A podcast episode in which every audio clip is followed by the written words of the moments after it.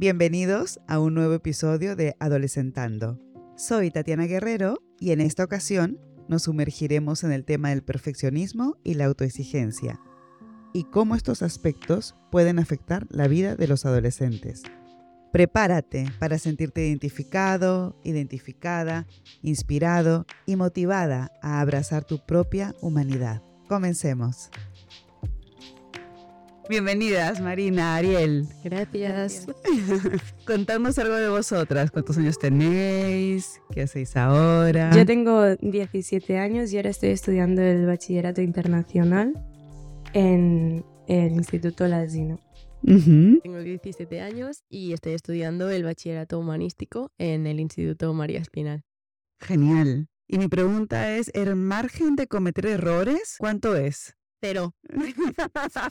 claro, es como que nuestra autoexigencia nos lleva a una competición contra, vete tú a saber quién, porque es cualquier persona que lo haga mejor que yo, porque yo sé que puedo hacerlo mejor. Y sacar un 10 en el examen, revisarme el examen y decir, pues vaya mierda de trabajo, ahora lo repetiría y lo haría mejor.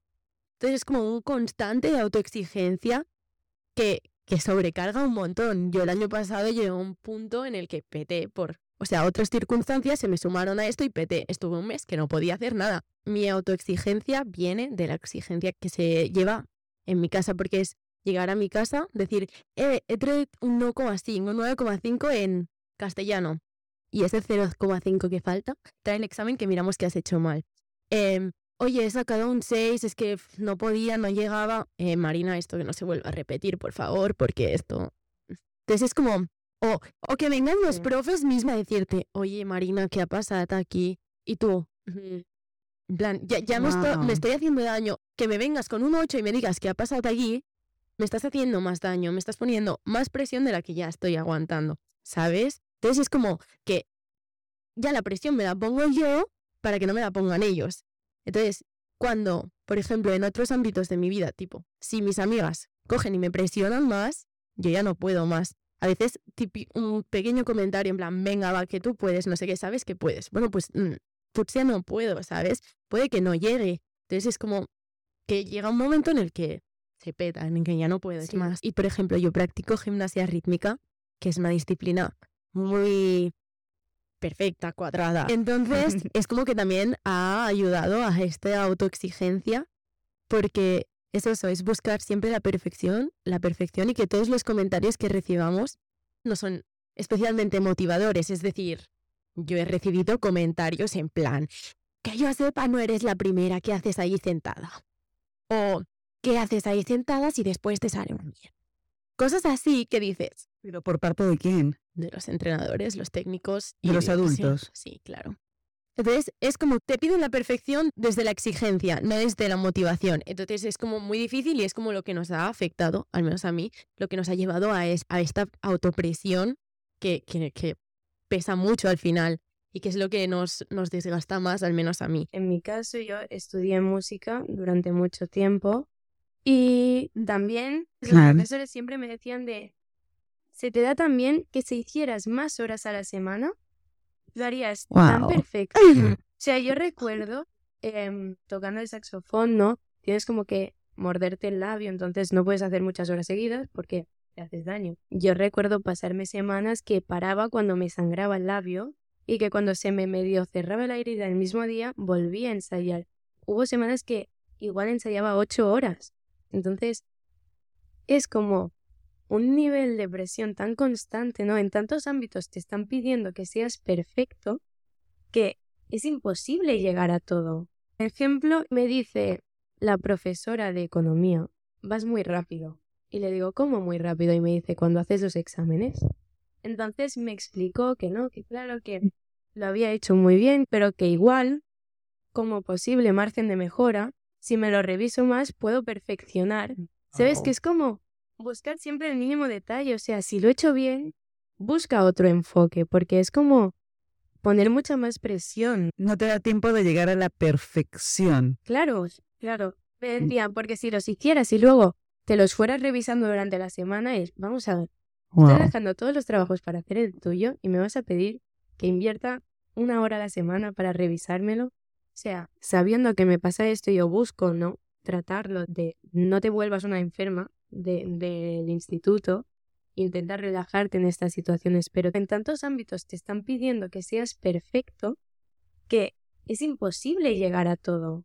Es como darme cuenta de que la gente espera unos resultados de mí, eso se convierte en una presión que más allá de yo querer sacar buenos resultados porque por satisfacción y gratificación, tener que hacerlo porque la gente espera cosas de mí y el miedo subyacente que tengo siempre de no poder cumplir las expectativas de la gente. Entonces es devastador porque es como no puedo llegar a la excelencia.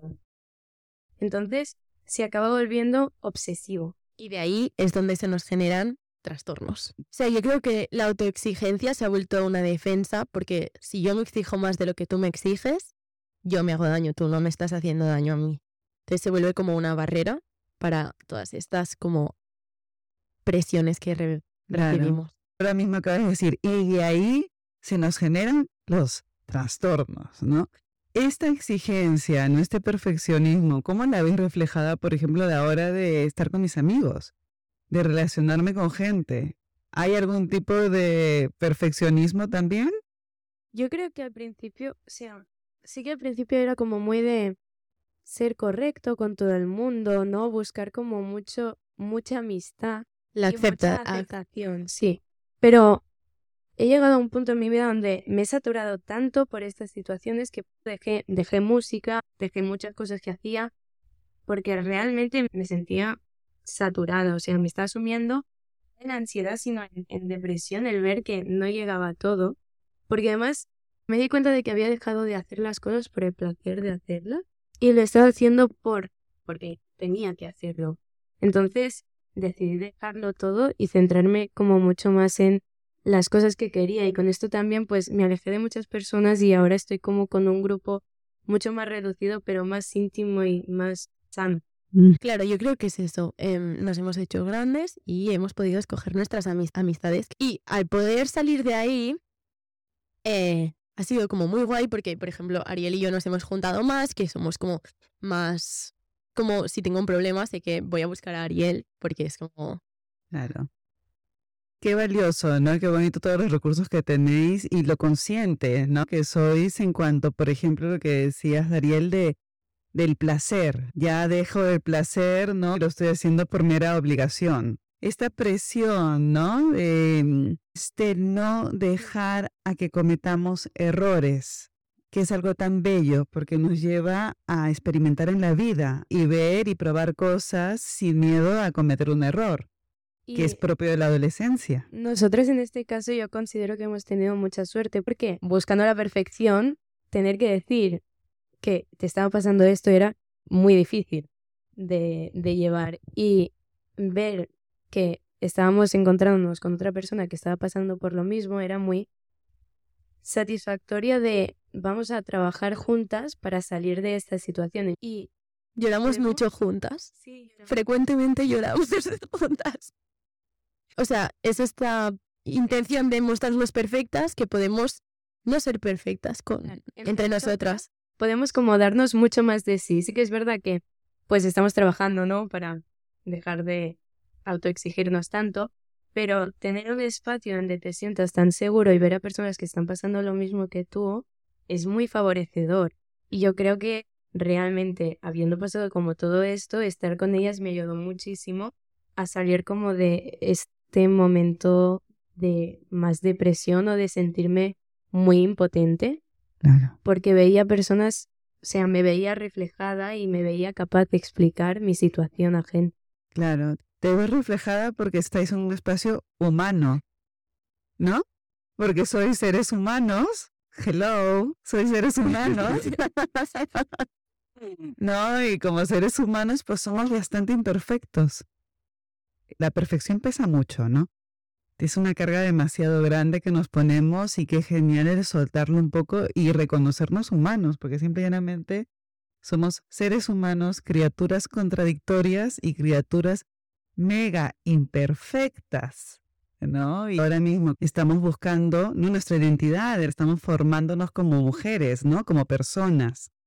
Y para formar algo, pues tengo que explorar. Y para explorar, pues voy a cometer errores. Claro, el problema es que no se nos da esta libertad en, en el ámbito de tienes que ser perfecta, no puedes equivocarte, hay cosas que no puedes hacer, ¿sabes? Entonces es como que ya se nos como acortan las posibilidades, nos reducen el círculo donde podemos explorar. Entonces es como que ya hay como una presión desde el inicio de la adolescencia. En mi primera decisión como persona grande que va a determinar mi futuro ya se vio condicionada a lo que yo había sido.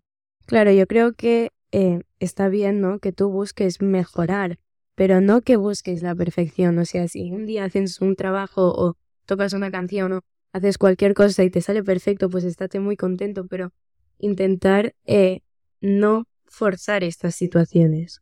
O sea, que realmente puedas hacer las cosas porque te gusten, porque yo después de eh, toda esta situación ¿no? de tan buscar la perfección, dejé de estudiar, dejé de leer, porque era como otro ámbito donde tenía que ser perfecta. Entonces, es al final tan duro que todo el mundo tenga estas expectativas sobre ti que está bien que tú quieras mejorar, pero que, que sea lo que tú buscas, que no sea en función de lo que otras personas te piden o esperan. Que busques las cosas por el placer de hacerlas. Pero eso también implica que tienes que estar en un entorno donde se te respete el tener errores y el ser imperfecto y el poder eh, equivocarte en decisiones o en cualquier cosa. Y también, como todas las experiencias que tenemos, se viven muy de cerca porque es como una etapa muy emocional.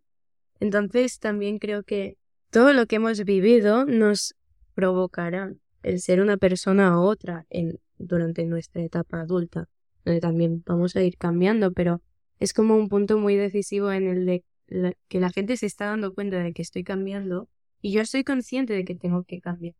Entonces el tener que escoger hacia dónde me quiero ir es como ya es difícil de por sí como para que además se suman todas estas presiones. Con esto hemos llegado al final de otro episodio de Adolescentando. Recuerda que todos somos seres humanos imperfectos. Aceptemos nuestros errores, aprendamos de ellos y permitámonos disfrutar del proceso. Hasta el próximo jueves.